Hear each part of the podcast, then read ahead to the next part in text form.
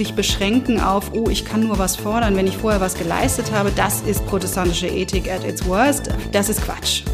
Die Summe, die ich mir ausdenke, die zu hoch ist, die muss ja erst erfunden werden. Ich habe gelernt zu feilschen auf Flohmärkten.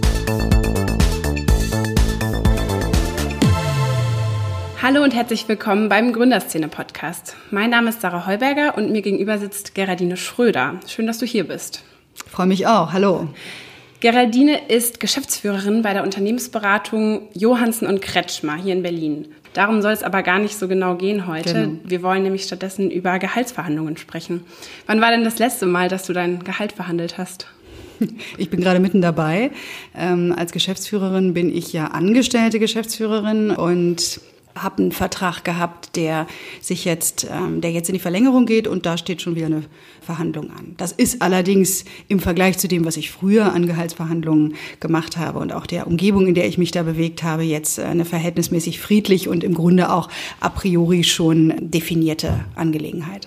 Also wie oft passiert es dann, dass du jetzt neu dein Gehalt verhandelst als Geschäftsführerin?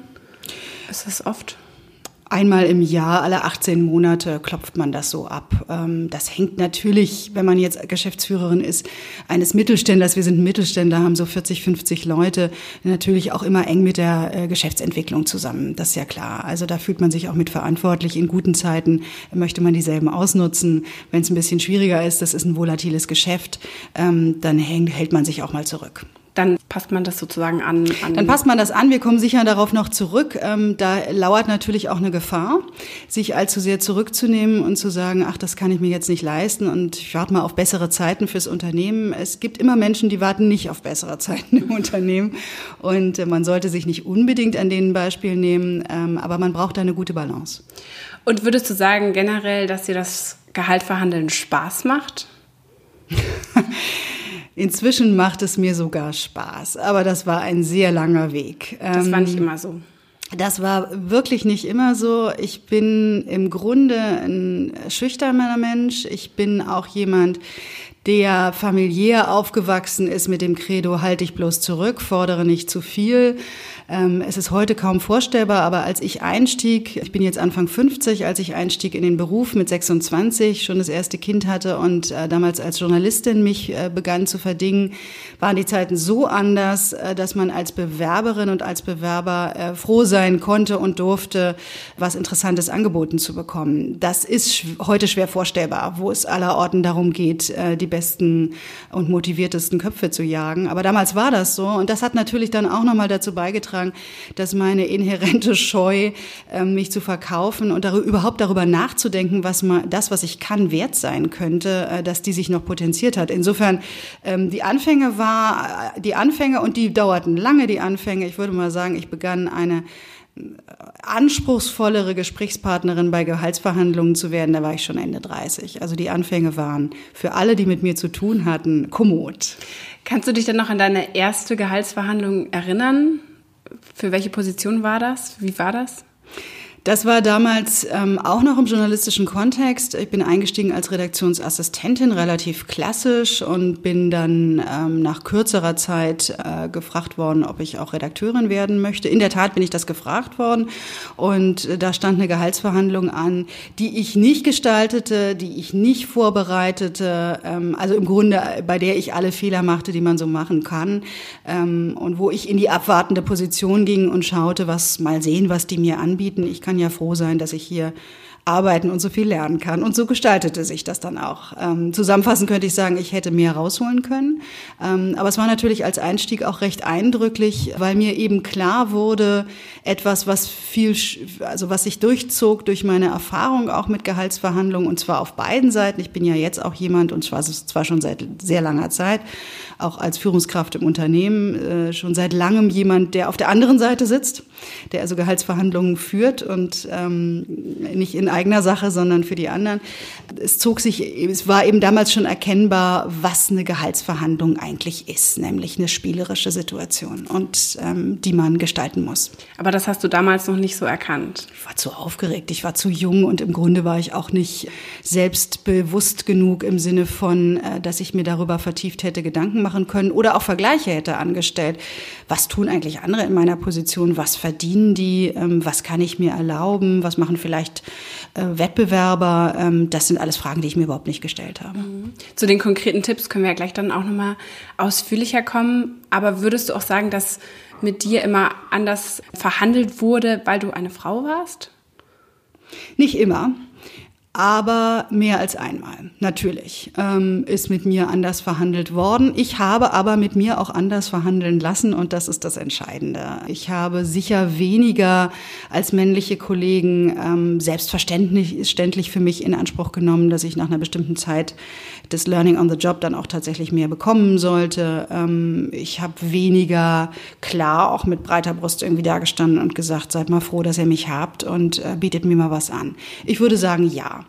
Aber wie gesagt, das ist ähm, nicht weiter erstaunlich, dass dem so ist, dass dem immer noch so ist. Ich komme aus traditionellen Industrien. Als ich dann aufhörte, Journalistin zu sein, bin ich ähm, in einer PR-Beratung gewesen, war also auf der Beratungsseite, bin aber relativ schnell dann dort ähm, äh, herausgegangen, wieder aus dem Bereich und bin in die Unternehmenskommunikation von sehr großen Unternehmen gegangen, im Wesentlichen im Energiesektor.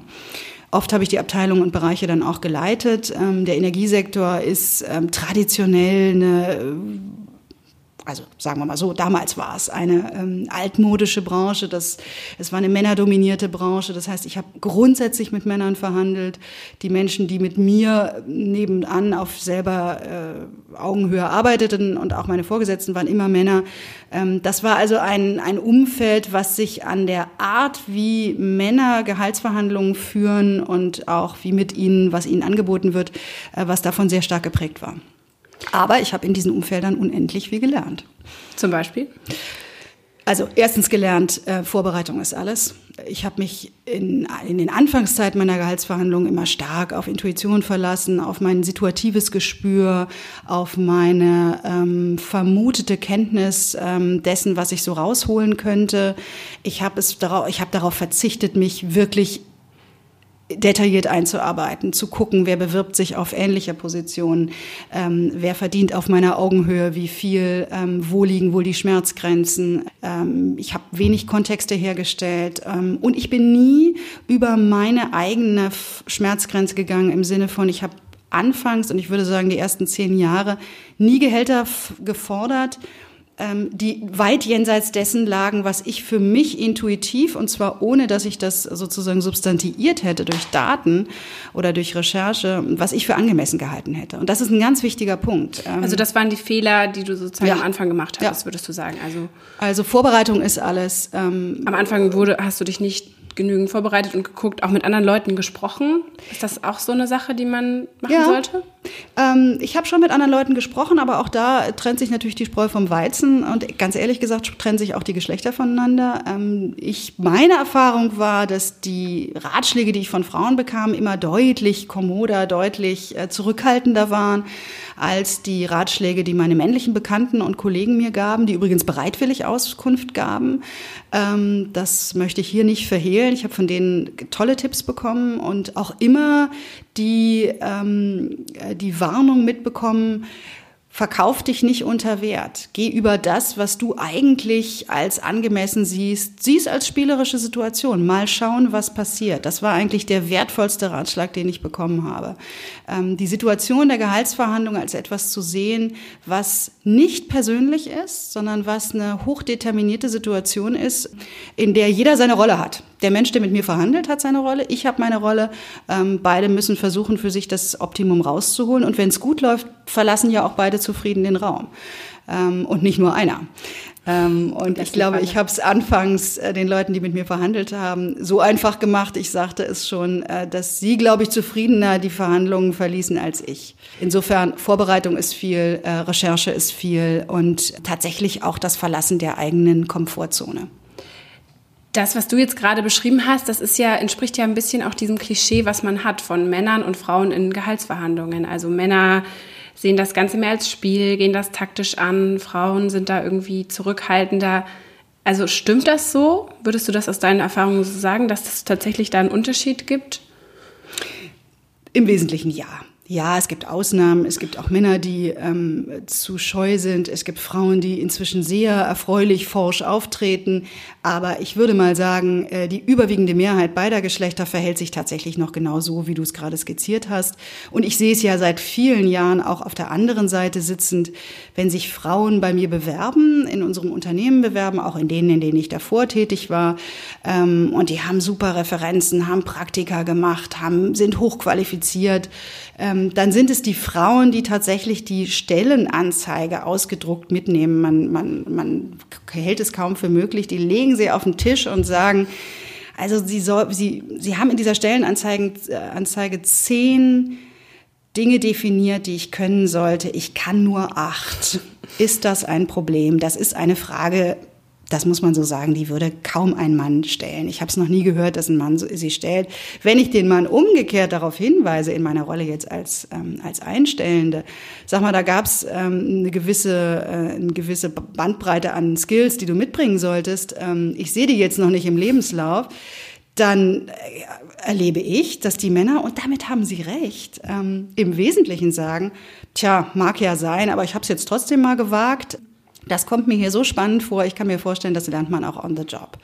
Und wie gesagt, Sie haben recht damit. Insofern ja, ganz klares Ja ähm, zu beantworten die Frage. Es gibt diese Unterschiede immer noch. Und da kann man jetzt äh, groß ausholen und ähm, das immer wieder auch mit familiären und mit, mit Erziehungskontexten verknüpfen. Ich habe das anfangs ja gesagt, dass das bei mir auch eine gewisse Rolle gespielt hat.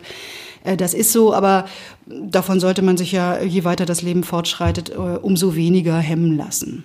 Also es sind vielleicht schon so diese Ängste, die da mitspielen, oder also fragt man sich ja schon, warum ist das immer noch so?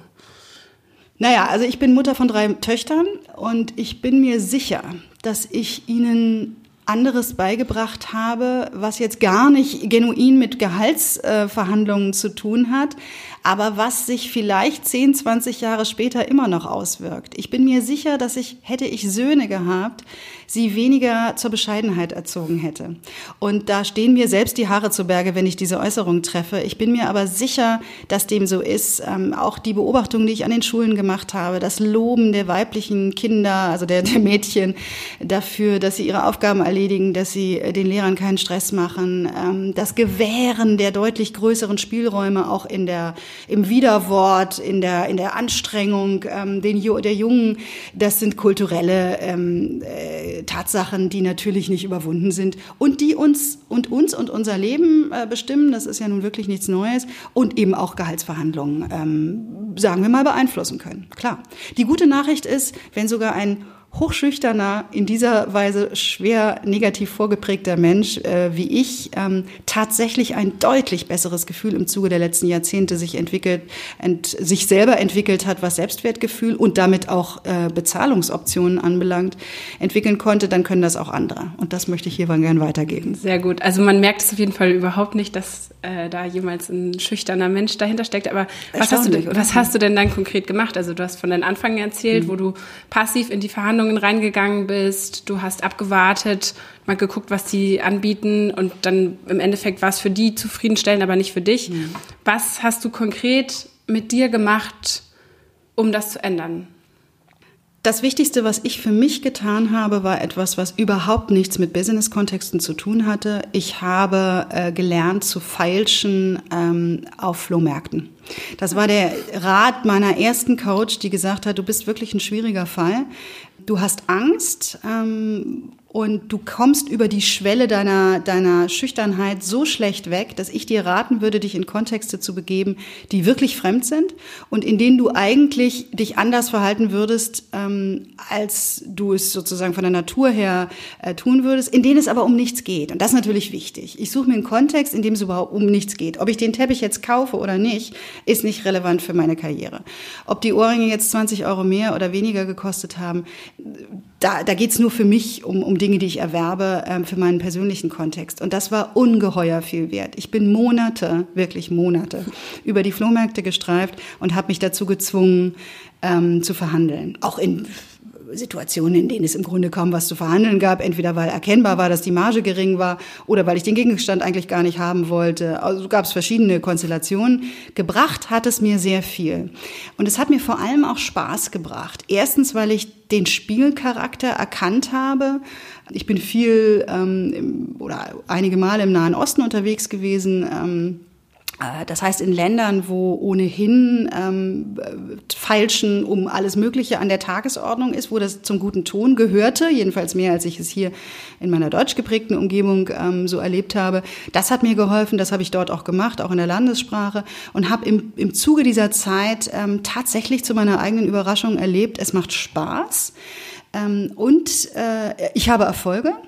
Ähm, ich werde selbstbewusster und der entscheidende Transfer, der dann gelang eines Tages, das war natürlich das Erfolgserlebnis, dass ich dann meine erste Gehaltsverhandlung, ähm, damals war ich dann aber auch schon äh, Mitte, Ende 30, ähm, zum ersten Mal verließ mit dem Gefühl, ich habe für mich das Optimum rausgeholt. Ich habe was angeboten, also ich habe erst mal eine Forderung gestellt, die zu hoch äh, erschien. Ich bin bei der erwarteten äh, Zurechtweisung nicht zurückgezuckt. Das ist ja ein klassischer Fehler, ähm, dann sozusagen die Kontenance zu verlieren, sondern ich habe noch einen draufgelegt. Ich habe ähm, war so gut vorbereitet, dass ich mir neben dem Gehalt noch andere Bausteine ähm, als denkbar äh, vordefiniert hatte, die ich in dem Gespräch dann hineinwarf und sagte, wenn es vielleicht nicht ein monetärer ähm, Gegenwert ist, dann könnte man sich auch dies und jenes vorstellen. Das sind aber Dinge, die fallen einem nicht spontan ein, die muss man vorbereitet haben. Insofern hat mir beides geholfen das Training, was ich sozusagen entgegen meiner Natur ähm, äh, durchgezogen habe. Und zweitens die äh, Demut vor der Situation, also die, das Anerkennen der Tatsache, dass äh, Vorbereitung hilft. Mhm. Das ist äh, etwas, was, glaube ich, viele andere vor mir begriffen und auch umgesetzt haben. Ich muss mir das jetzt nur gerade so vorstellen, wie du dann monatelang oder jahrelang über Berliner Flohmärkte ja, auch viel in Israel. Hat sich dann, hat sich dann, hast du das dann alles auch gekauft oder Nein, hast du dann mal verhandelt? Ich bin tatsächlich ein äh, eher konsumaverser Typ. Insofern äh, habe ich mich oft auch für, äh, für Dinge äh, fiktiv interessiert, äh, die ich gar nicht haben wollte. Das ist aber wichtig. Das ist gerade wichtig, ähm, das ist eine gute Frage. Das ist gerade wichtig für Menschen, und an der Stelle mache ich ein bisschen auch wieder einen geschlechtlich, äh, Geschlechterunterschied, für Menschen, die von sich behaupten, dass ihnen Geld nicht so viel wert ist. Auch da, ähm, übrigens möchte ich das äh, gleich vorausschicken, da gibt es natürlich auch viele Männer, ähm, die äh, diese, diese Aussage für sich bejahen würden. Ich erlebe aber mehr Frauen, die sagen, ich nehme diesen Job an oder ich interessiere mich für jene Position, weil sie inhaltlich so spannend ist. Und ich nehme in Kauf, dass ich schlechter bezahlt werde. Also a priori wird im Grunde schon sozusagen der Rahmen gesetzt, in Klammern, da werde ich gar nicht viel verdienen. Und a priori wird bereits die vermutete inhaltliche äh, Qualität über äh, die Vergütung gesetzt. Und das ist etwas, was, ähm, was mehr Frauen machen als Männer. Und gerade für Frauen, die sich sozusagen intrinsisch mehr für Inhalt interessieren, für die Geld, ich möchte fast sagen, nicht libidinös besetzt ist, die das gar nicht klasse finden, die das nicht wirklich wichtig finden. Für solche Leute ist es umso wichtiger, und zu denen habe ich natürlich gehört, für solche Menschen ist es umso wichtiger, ähm, sich wirklich gut vorzubereiten. Zu wissen, wer sitzt mir gegenüber, äh, in welchen Kontexten erwische ich die Leute. Zeitpunkte sind, ist eine ganz wichtige Kategorie. Ich habe irgendwann gelernt, dass ähm, Gehaltsverhandlungen auch zu bestimmten Zeitpunkten günstig und zu anderen ungünstiger sind. Das ist eine Binsenweisheit, aber dann äh, ist in der Hitze der Zeit dann eben doch ähm, wenig Überlegung äh, übrig oder man nimmt sich die Zeit nicht, um zu sagen, ist das jetzt wirklich ein guter Zeitpunkt. Auch das habe ich in den letzten 10, 15 Jahren ähm, bewusst genutzt. Das wäre auch eine Frage. Was, wann ist denn der beste Moment für eine Gehaltsverhandlung? Wann sollte man nach einer Frage? Also jeder Ratgeber sagt einem, wenn man einen Lauf hat, ähm, wenn die Dinge besonders gut laufen, man hat ein Projekt abgeschlossen, was, ähm, was äh, positiv konnotiert wurde, was, wo man auch sichtbar wurde. Ähm, aber das kann auch deutlich mehr sein. Es kann auch die, das gemeinsame Feststellen äh, der Notwendigkeit sein, sich nochmal strategisch umzuorientieren. Es kann die Möglichkeit sein, ähm, sich selbst und andere davon überzeugt zu haben, dass man etwas konnte, von dem man gar nicht wusste bisher, dass es konnte, was vielleicht auch gar nicht zum Job gehörte. Also alle, ich würde sagen, jede Transformationssituation, jede Situation, wo Wandel stattfindet oder stattfinden wird, er sozusagen in der Luft liegt. Also Wandel sobald, sowohl bei mir, sowohl bei mir auch als auch im Unternehmen, in der Institution, ähm, als auch in den Rahmenbedingungen kann günstig sein. Denn das vorschnelle ähm, sich beschränken auf, oh, ich kann nur was fordern, wenn ich vorher was geleistet habe, das ist protestantische Ethik at its worst. Das ist Quatsch. Ja? Also jeder, der, ähm, der nichts taugt und, und irgendwie keine Lust auf seinen Job hat, der kommt sowieso nicht weiter. Wenn ich aber äh, plausibilisieren kann, dass ich gerade interessante auch durchaus knifflige Dinge bearbeite, vielleicht auch nicht bei allen dieser Projekte oder Projektbestandteile äh, äh gleich Erfolge habe, dass ich aber glaubhaft machen kann, in was für komplexen ähm, Arbeitssituation ich mich gerade befinde, das sind immer gute Situationen, um klarzumachen, aha, hier könnte es auch um mehr gehen. Dann gibt es natürlich andere Klassiker. Sowas macht man nicht, bevor äh, die oder der Vorgesetzte in den Urlaub entschwindet. Das macht man äh, idealerweise zu Zeiten, wo eine gewisse Grundentspannung auch auf der anderen Seite da ist und so weiter. Also das sind Dinge, die liest und hört man viel und sie stimmen alle. Und dann würde man einfach, geht man auf seinen Vorgesetzten zu und sagt, äh, hallo, können wir uns mal zusammensetzen? Gerne auch nicht als Frage äh, formulieren, sondern sagen, ich würde, ich würde gerne mich zusammensetzen. Ich glaube, es ist ein guter Zeitpunkt. Ich bin so und so lange hier. Ich habe gerade dies und jenes Projekt. Das und schon auch direkt ankündigen, dass es um Gehalt Unbedingt geht, direkt ankündigen. Dass man darüber Ganz klar möchte. framen und sagen, mhm. ich würde mich gerne, ich bin hier inhaltlich sehr, sehr gerne ähm, äh, unterwegs. Wir haben ja auch viel Austausch. Ich setze mal voraus, dass das der Fall ist. In etwas anonymeren Organisationen wird man dann natürlich mit Menschen konfrontiert, die unter Umständen unvorbereitet ins Gespräch kommen. Aber gehen wir mal erstmal davon aus, jemand kann mich einschätzen und meine Arbeit. Dann framet man das in dieser Ankündigungssituation genauso und sagt, ich würde gerne mit Ihnen über meine Gehaltsentwicklung sprechen. Punkt in dieser Annonce auch noch keinerlei ähm, voreilige Zahlen, äh, nennen. Zahlen nennen, nichts, sondern einfach nur das Thema nennen, sagen, darüber würde ich mich gerne austauschen, wann ist für Sie oder für dich ein guter Zeitpunkt, den Zeitpunkt definieren, sich gut vorbereiten und sich reinsetzen. Und jetzt hattest du es schon gerade kurz angerissen, was, wie rechtfertigen denn die Leute ihre Gehaltsverhandlungen? Und was ist für dich ein guter Grund, das zu rechtfertigen? Und andersrum vielleicht auch gesagt, was, was ist keine gute Begründung? Was kann man nicht sagen? Ähm, fangen wir mal mit dem Negativen an. Also wenn ich jetzt aus der Situation dessen mal äh, spreche, die viel Gehaltsverhandlungen führt als diejenige, die über die Budgets verfügt und tatsächlich äh, zu, äh, eine Entscheidung zu treffen hat, ist dieser Mensch vor mir, ist das eine gute Idee, dass ich dem jetzt mehr Geld gebe? Dann kann es dazu, dann gibt es eine Fülle an äh, Gründen, die mich dazu bewegen kann. Es gibt den schlichten Grund, dass ich denke, der Markt ist gerade so eng. Wenn ich den Leuten nicht mehr zahle, dann werden sie sich umgucken. Ähm, also muss ich mir gut überlegen, ob der oder die, die vor mir sitzt, gehalten werden soll von mir ob die fürs Unternehmen wichtig ist, ob sie lang, mittelfristig und langfristig wichtig ist und was ich dafür investieren will. Das ist eine Grundüberlegung, die ich erstmal äh, anstellen muss. Aber da geht es ja vor allem dann um Märkte, die umkämpft sind, sage ich jetzt mal. Wo das ja, also der Talentmarkt ist umkämpft. darum können wir, darauf können wir uns, glaube ich, einigen. Mir fällt spontan Branche. fast keine Branche ein wo es so aussieht, dass ein Unternehmen sagt, äh, sich, sich zurücklehnen und sagen kann, auf äh, eine Stelle kommen äh, auch nur fünf Bewerber. Äh, Im Gegenteil. Ja. Also da geht ja auch die, das ganze Wissen dann verloren. Genau, also das ist nochmal eine ganz andere Sache. Genau, das, äh, der Know-how-Transfer, ähm, das sind auch Dinge, die ich einfakturiere. Also ich muss eine Grundentscheidung getroffen haben. Jawohl, ich bin bereit, mit der Person, die mir gegenüber sitzt, über eine Gehaltsverhandlung zu äh, verhandeln. Dann bin ich natürlich Umgekehrt, wir hatten angefangen mit was Negativem. Ich bin positiv überrascht, wenn derjenige, der mir gegenüber sitzt oder diejenige nicht nur eine ungefähre Vorstellung davon hat, wo äh, das Unternehmen sich gerade befindet, sondern ziemlich genau beziffern kann, wie, welchen Mehrwert er oder sie bringt. Das ist auch etwas, was man viel liest ähm, und was ungeheuer positiv äh, konnotiert ist. Das, das löst wirklich positive Resonanz aus. Und ich sage es deswegen so ausführlich, weil es ganz viele Leute erstaunlicherweise nicht tun. Ähm, die setzen sich ins äh, Gespräch und sagen, Mensch, ich bin jetzt schon ein Jahr hier und ich hätte gern mehr Geld. Und dann sage ich so, und jetzt fangen wir mal an, kurz darüber nachzudenken, was hast du bisher gemacht und ähm, wie plausibilisierst du das? Und dann sagen die, na ja, gut, nun sind wir eine Unternehmensberatung, da fallen dann ab und zu so große Namen von Unternehmensberatungen. Also das ist bei McKinsey auch so. Nun möchte ich jetzt nicht unbedingt äh, äh, uns als Benchmark äh, für McKinsey oder umgekehrt sehen. Das, sind, äh, das ist eine ganz andere, äh, eine ganz andere Nische, äh, die wir, oder ist überhaupt eine Nische, die wir, wir besetzen. Aber was ich da, worauf ich hinaus will, ist, ich muss mir schon überlegt haben, ich muss mich in die Schuhe des anderen versetzt haben, ich muss die Perspektive des Unternehmens eingenommen haben. Wo stehen die gerade? Äh, auf welche Märkte gehen sie vielleicht? Vor welchen Wandel, äh, Veränderungssituationen stehen sie? Wo, wo habe ich dazu beigetragen? Gute Gespräche laufen so, dass mir jemand sagt, also ich gucke jetzt mal auf die letzten sechs, neun Monate zurück, vielleicht auch zwölf Monate.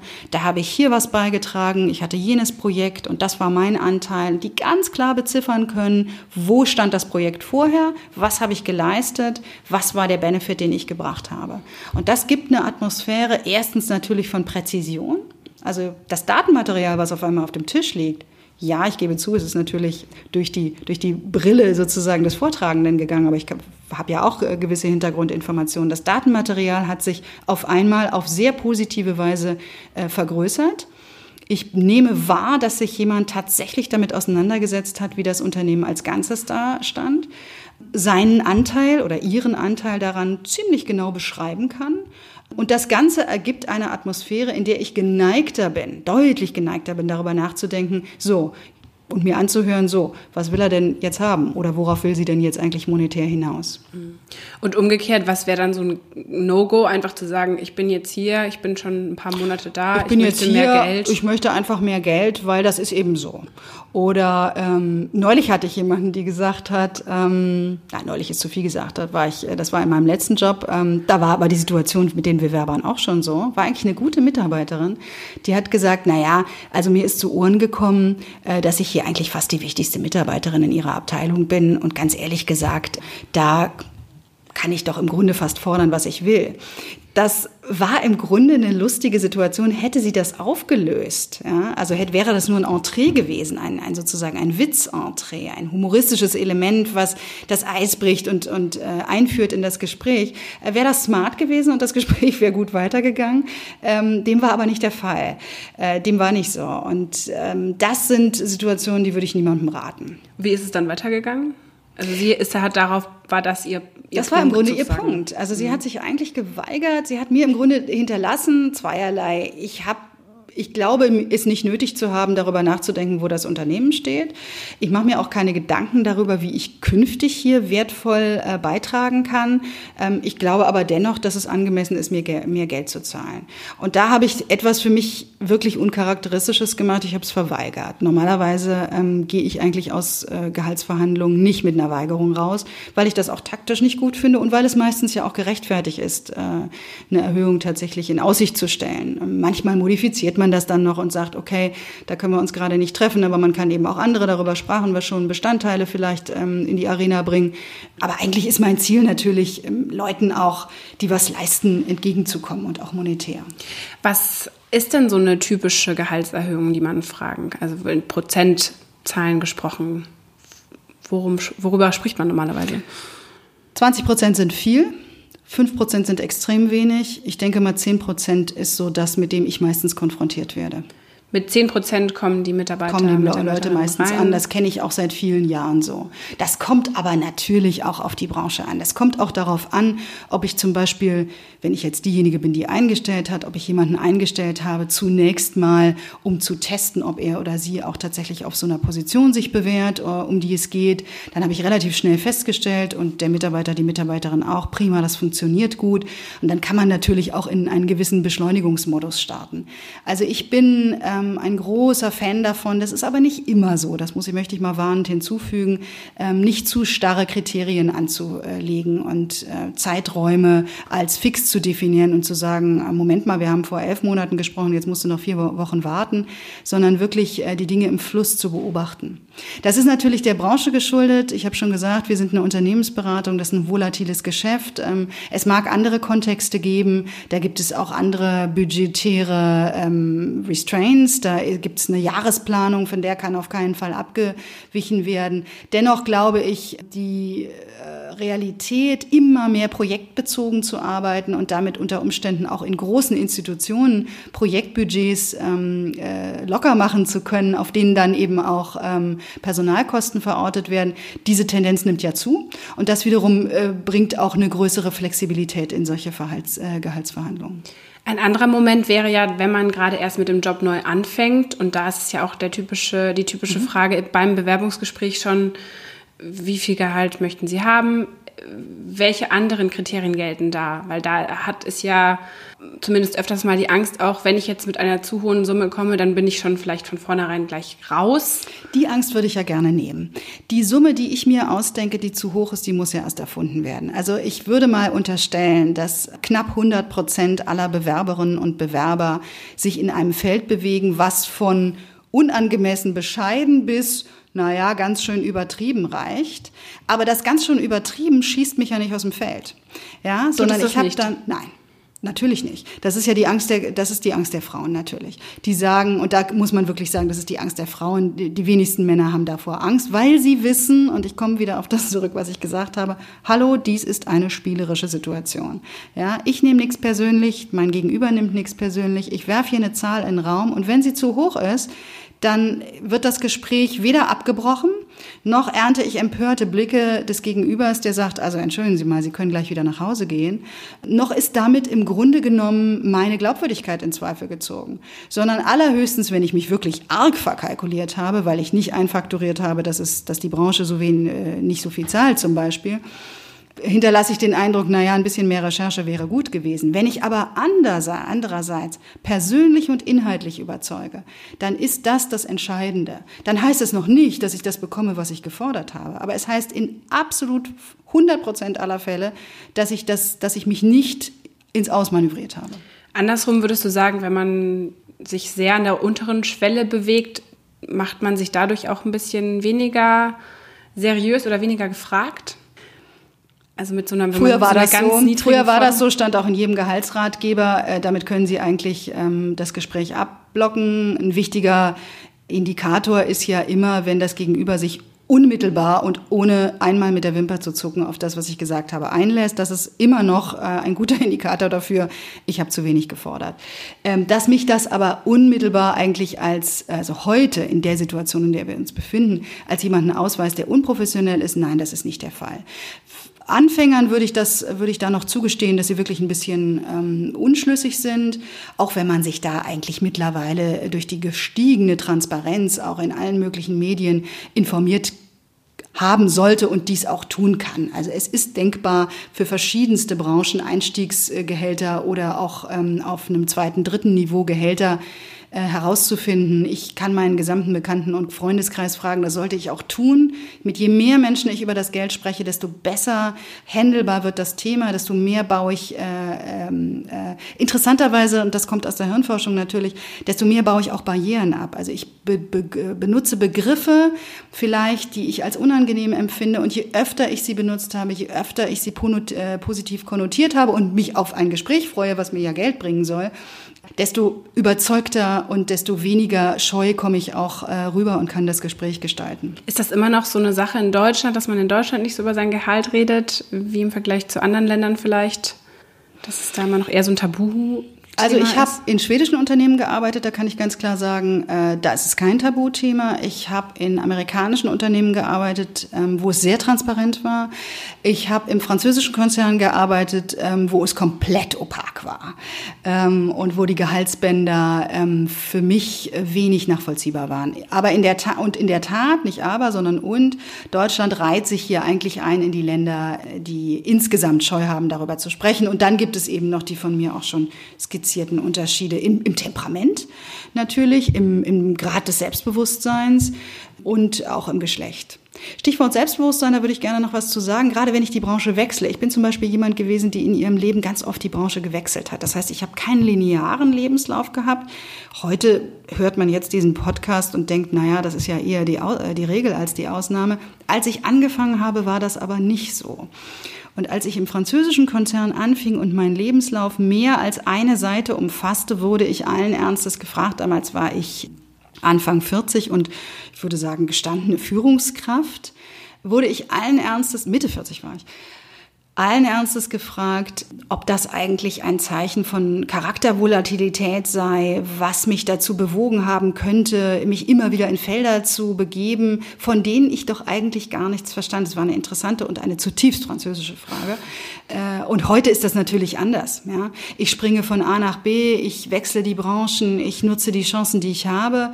Für mich war das immer selbstverständlich, aber wie gesagt, äh, es war es oft nicht. Das heißt, ich befand mich oft in Situationen, in Gehaltssituationen, wo mir mein Gegenüber gesagt hat, also ich würde dir ja mehr Geld zahlen, aber ehrlich gesagt, diesen Job hast du noch nie gemacht. Ähm, woran kann ich messen und erkennen und besichert, als fast besichert gelten lassen, äh, dass du dem gewachsen bist? Das ist eine perfide Frage, die aber immer natürlich immer noch kommt.